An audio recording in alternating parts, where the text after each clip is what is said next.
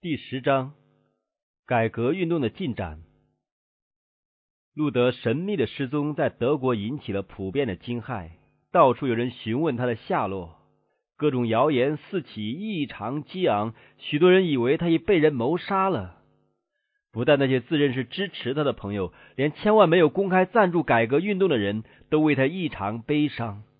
许多人起了庄严的誓约，决意为他报仇。罗马教的领袖看到民众反对他们的情绪到了这样的高潮，就大起恐慌。虽然他们起初以为路德已死而为之庆幸，但不久他们却想逃避民众的愤怒了。路德在他的仇敌中间之时，所有最大胆的行动，还没有像他的失踪使他们感到那么棘手呢。那些曾经设法毁灭这个勇敢改革家的人，当时所怀满腔的愤怒。如今，在他成了一个无依无靠之俘虏的时候，倒变成恐惧了。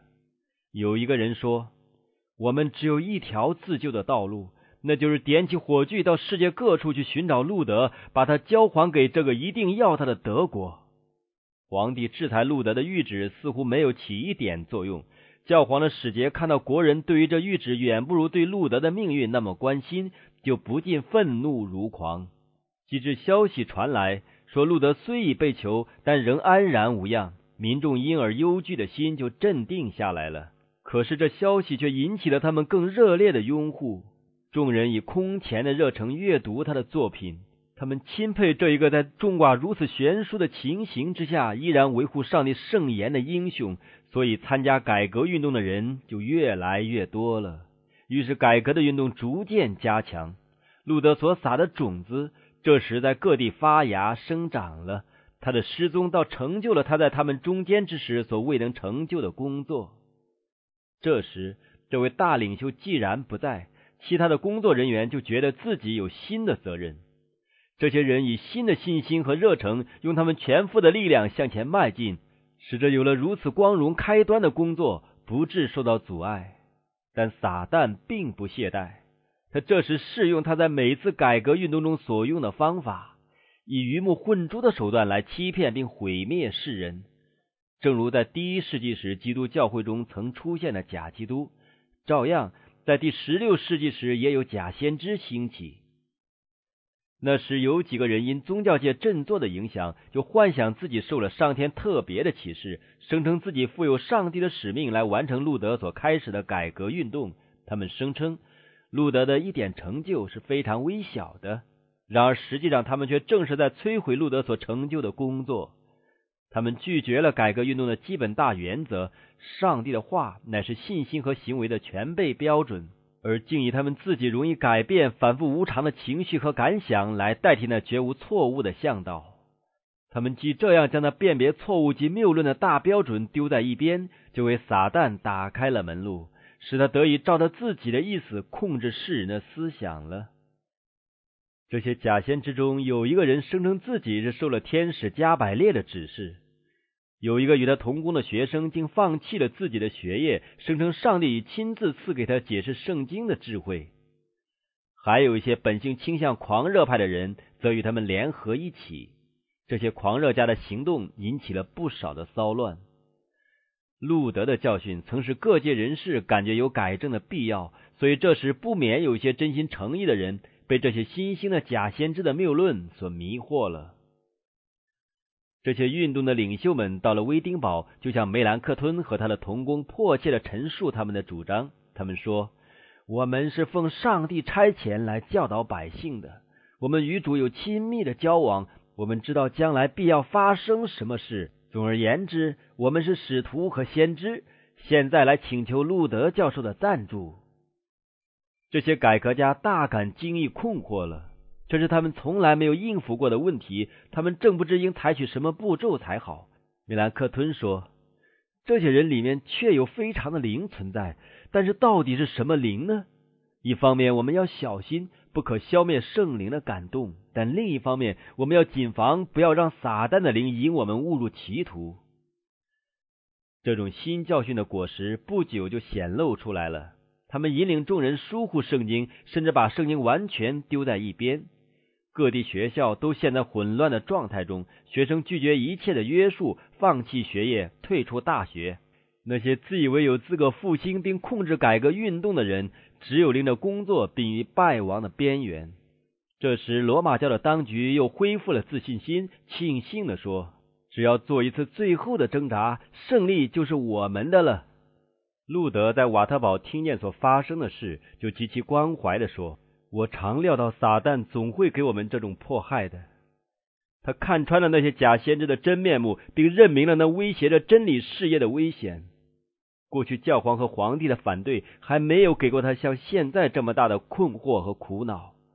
从一些自称为改革运动的朋友之中，已经兴起着运动最阴险的敌人。”那曾使他得到那么大的喜乐和安慰的真理，倒被敌人用来激起纷争，并造成教会的混乱。在改革的工作上，路德原是受上帝圣灵的激励，况且他进展的程度已经超过他自己的理想。他原先并没有意思采取那么坚决的立场，或是进行那么彻底的改革。他不过是无穷能力之主手中的工具而已。可是他时常为自己的工作的效果担心。有一次，他说：“我若知道我所传的道能使一个人受害，只要是一个人受害，无论他是多么卑微无名的人，其实这道是不会害人的，因为他就是福音。我宁可死十次，也一定把它撤回。”这时，改革运动的中心威丁堡也很快的陷落到狂热和无律法的状态之下了。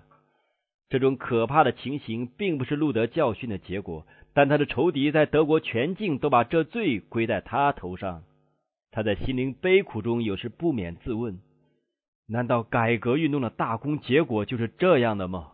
当他在祷告中与上帝较力时，他心中又充满了平安。他说：“这工作不是我的，而是你自己的。你必不会让这工作受迷信和狂热的败坏。”但他一想到在这样一个危机之中，自己到长久置身事外。这是他所不能忍受的，所以他决意回威丁堡去。于是他毫不迟疑的登上这一次危险的行程。此时国家制裁他的命令尚在执行中，仇敌得以自由的杀害他，朋友又不得予以任何帮助或庇护。帝国政府方面正在用最残酷的手段对待那些依附他的人，但是他看出福音的工作处于危险之中，就奉主的名毫无畏惧的出去为真理作战了。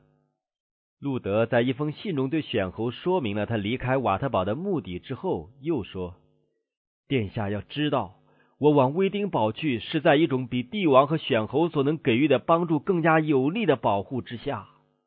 我没有想到求殿下的支持，更不希望殿下的保护，我自己反要保护你呢。况且，如果我知道殿下能保护或者要保护我时，那么我就根本不要往威丁堡去了。”因为这个事业绝非刀剑所能推进，圣功必须单靠上帝行事，而不能靠人的支援或赞助。具有最大信心的人，乃是最能保护别人的人。路德在往威丁堡的路上写了第二封信，说：“我宁愿招惹殿下的不悦和全世界的愤怒。威丁堡人不是我的羊群吗？上帝岂不是把他们交托给我了吗？”如果必要的话，我岂不应当为他们的缘故置自己的性命于度外吗？再者，我不愿看见德国发生一次可怕的暴动，以致全国招致上帝的刑罚。路德以非常审慎、谦卑而又果断和稳健的精神开始他的工作。他说：“我们必须用上帝的话语来推翻并破坏那用暴力所树立起来的事业。”我绝不使用武力来反对迷信和不信的人。我们不可勉强任何人。自由乃是信仰的要素。路德回到威丁堡和他即将开始讲道的消息，使全城轰动起来了。民众从各方面蜂拥而来，教皇内居然有人满之患。他走上讲台，用非常智慧和温柔的言语教训人、劝勉人、责备人。论到某些人想要用暴力的手段来废除弥撒制度的时候，他说：“弥撒固然不是一件好东西，上帝是反对这制度的。这制度应当废除。我唯愿全世界都用福音的晚餐来代替弥撒，但谁都不可用武力来使人放弃这制度。我们必须把这事交托给上帝，是他的道在工作，而不是我们。你们或许要问，为什么要如此？”因为我的手并没有掌握住人们的内心，好像窑匠的手把握住泥团一样。我们有宣讲的权利，而没有权利去行动，所以我们就宣讲吧。其余的事由上帝掌管。如果我使用武力的话，能有什么收获呢？所得的无非是虚伪、形式主义、模仿他人、人为的条例和假冒为善而已。结果就没有真诚、信心或爱心。缺了这三样，就缺少了一切。像这样的结果是不值得我们去做一点努力的。上帝单用他的话所能成就的，比你我以及全世界联合起来的力量所能成就的还多。上帝能掌握到人的心，既得了人心，就得到这一切了。我要宣讲、讨论、写作，但我绝不勉强任何人，因为信仰是一件自动的事。请看我过去所做的事：我起来反对教皇，反对赎罪券，反对罗马教派，但我从来没有用暴力或骚动的手段。我只提说上帝的话，我所做的不过是宣讲和写作。而当我睡觉的时候，我所宣讲的道却把罗马教推翻了。任何诸侯或皇帝都没有给过他那么大的打击。其实我自己并没有做什么，这一切都是上帝的道所成就的。如果我采用了武力，则整个德国或许要血流成渠了。而且结果是什么呢？无非是使身体灵性灭亡和荒废而已。所以我保持缄默，而让上帝的道自行传遍天下。这样一天复一天的，路德向热切的听众讲道一周之久。上帝的话打破了狂热派所引起的冲惑，福音的大能引领了那些陷于错谬之中的人回到真理的道上。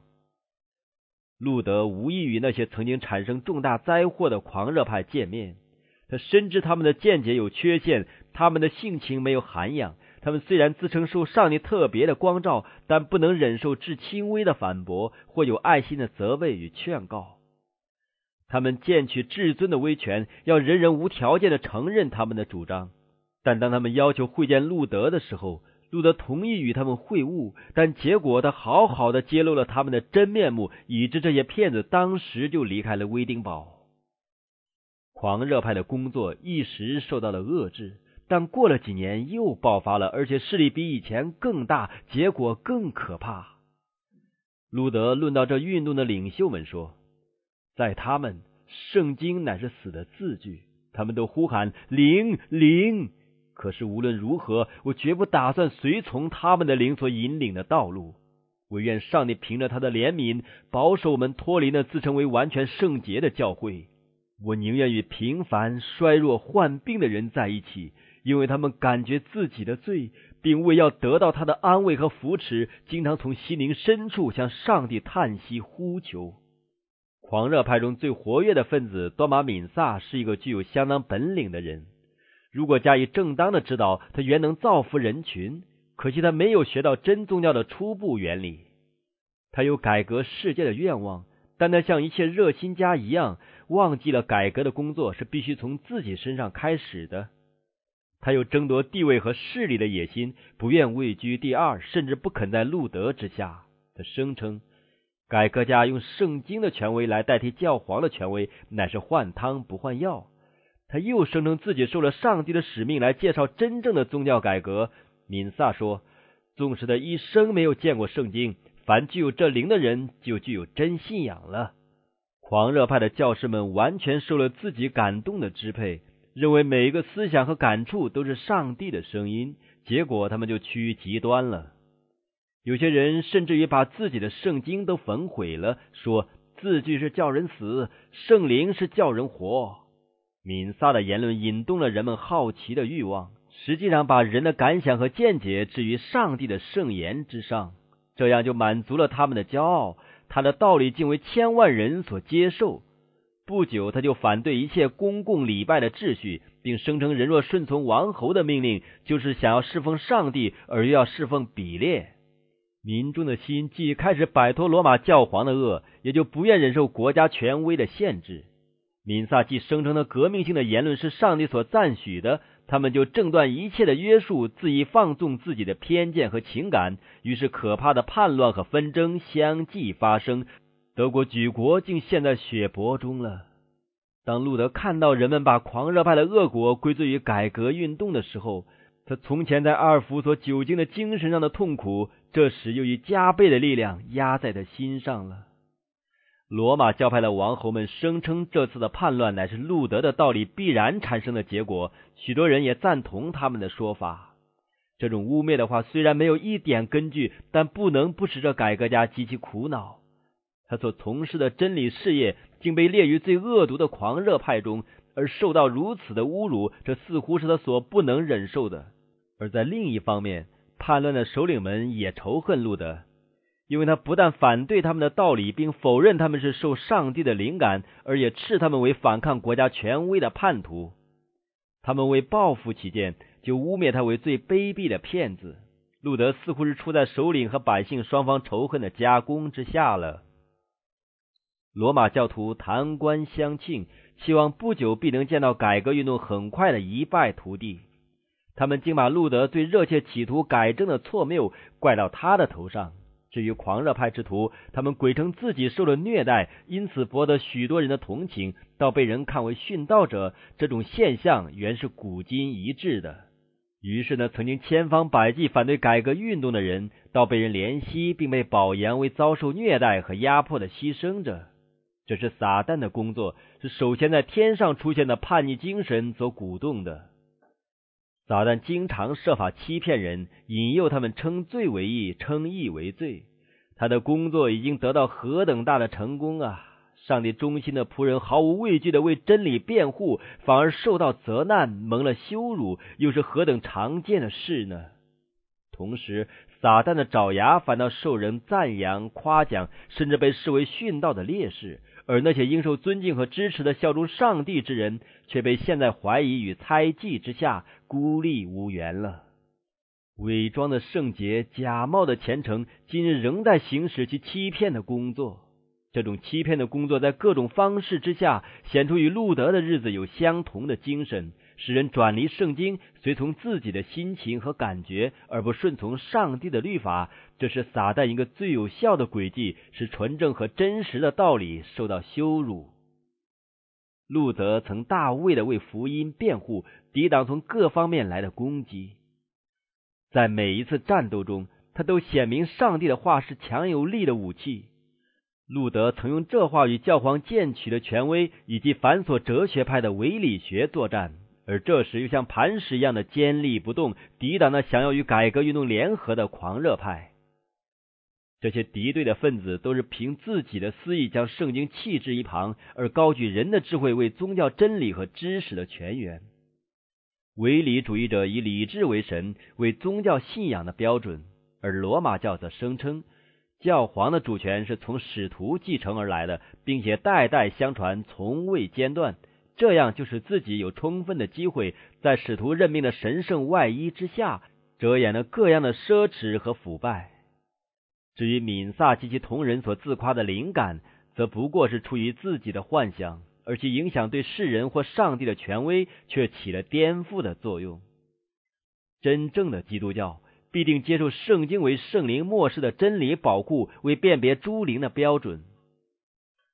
路德从瓦特堡回来之后。就完成了翻译新约圣经的工作。不久，德国人民就得到他们本国方言的福音了。一切热爱真理的人以非常喜乐的心情欢迎这个译本，但那些注重人的遗传和吩咐的人却轻蔑的拒绝了。神父们似其现在的一般平民都能同他们讨论上帝圣经的训言，而他们自己的无知势必被人揭露无疑，他们就不胜惊惶了。他们所有世俗论理的武器，根本无力抵挡圣灵的宝剑。罗马教用尽他所有的权威来阻止圣经的流行，但是谕旨、咒诅令、酷刑都一样的无效。他越是污蔑圣经、禁止圣经，百姓就更要知道圣经里究竟讲一些什么教训。凡识字的人都热心亲自研究上帝的话。他们随身携带圣经，读了又读，直到能把大部的章节背诵出来。路德看到民众那么欢迎新约圣经，就立时开始翻译旧约。每卷一经译完之后，就立即印行。路德的作品无论在城市或乡村中，都一样受到欢迎。凡路德和他朋友所选著者，都有别人为之发行。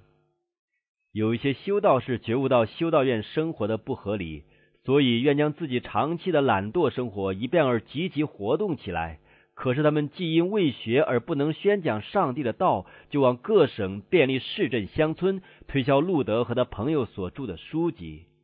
不久，德国到处皆是这些勇敢的售书员了。无论贫富至愚，都以非常的兴趣研究这些作品。入晚。乡村学校的教师们则像聚集在炉边的小群人们高声诵读。每一次，总有一些人被真理所折服，欢喜快乐的接受了上帝的道。这些人就用一切的力量，转而将这好消息传给别人。圣经的话已证实了：你的言语一解开，就发出亮光，使愚人通达。研究圣经，使人的心灵和理智起了极大的变化。罗马教统治的铁恶曾放在百姓身上，把他们束缚在无知腐败之下。他们虽然严格的遵守种种迷信的仪式，但是这一切礼节对于他们的心灵和悟性却没有起什么作用。路德在宣讲中，一面清楚的提出上帝圣言的真理，一面将上帝的话放在平民的手中。这话本身就唤醒了他们潜在的能力，不但洁净并提高他们属灵的品质。而他们的智力也得到新的力量，使之勃勃然有生气。各色人等都手持圣经，维持宗教改革的道理。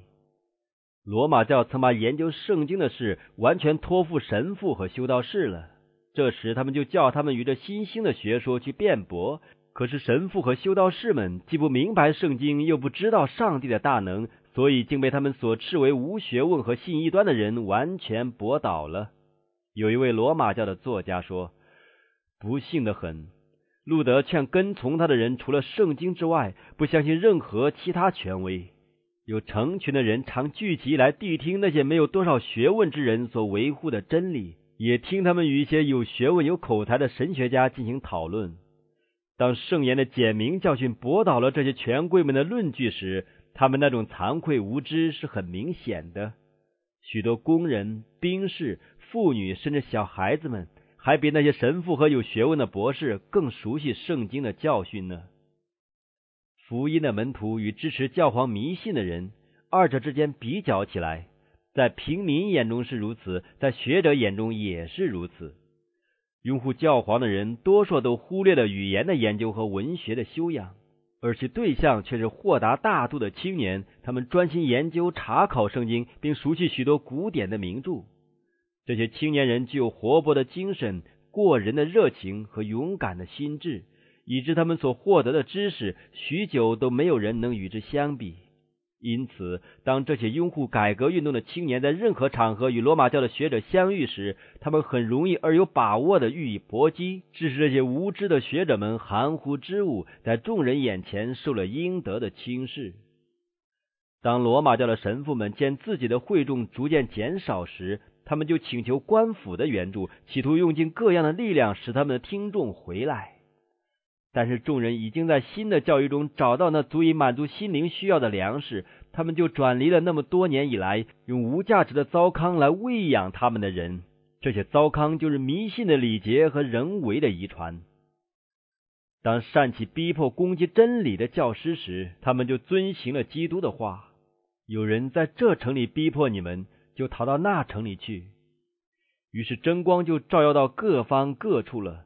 这些逃亡者无论在哪里找到一个好客的人家，就住在那里宣讲基督。有时也在教会里，但若教会不准他们，他们就在人家里或在露天地里讲道。他们在哪里找到听众，那里就有一所奉献给上帝的圣殿。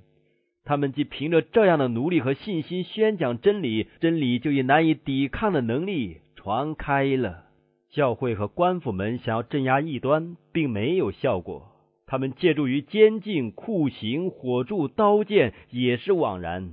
千万的信徒用自己的血印证了他们的信仰，而工作仍然迈步前进。逼迫只能推广真理。撒旦想要用狂热派来混淆真理，结果上帝的工作与撒旦的工作之间的区别就更加清楚的显明出来了。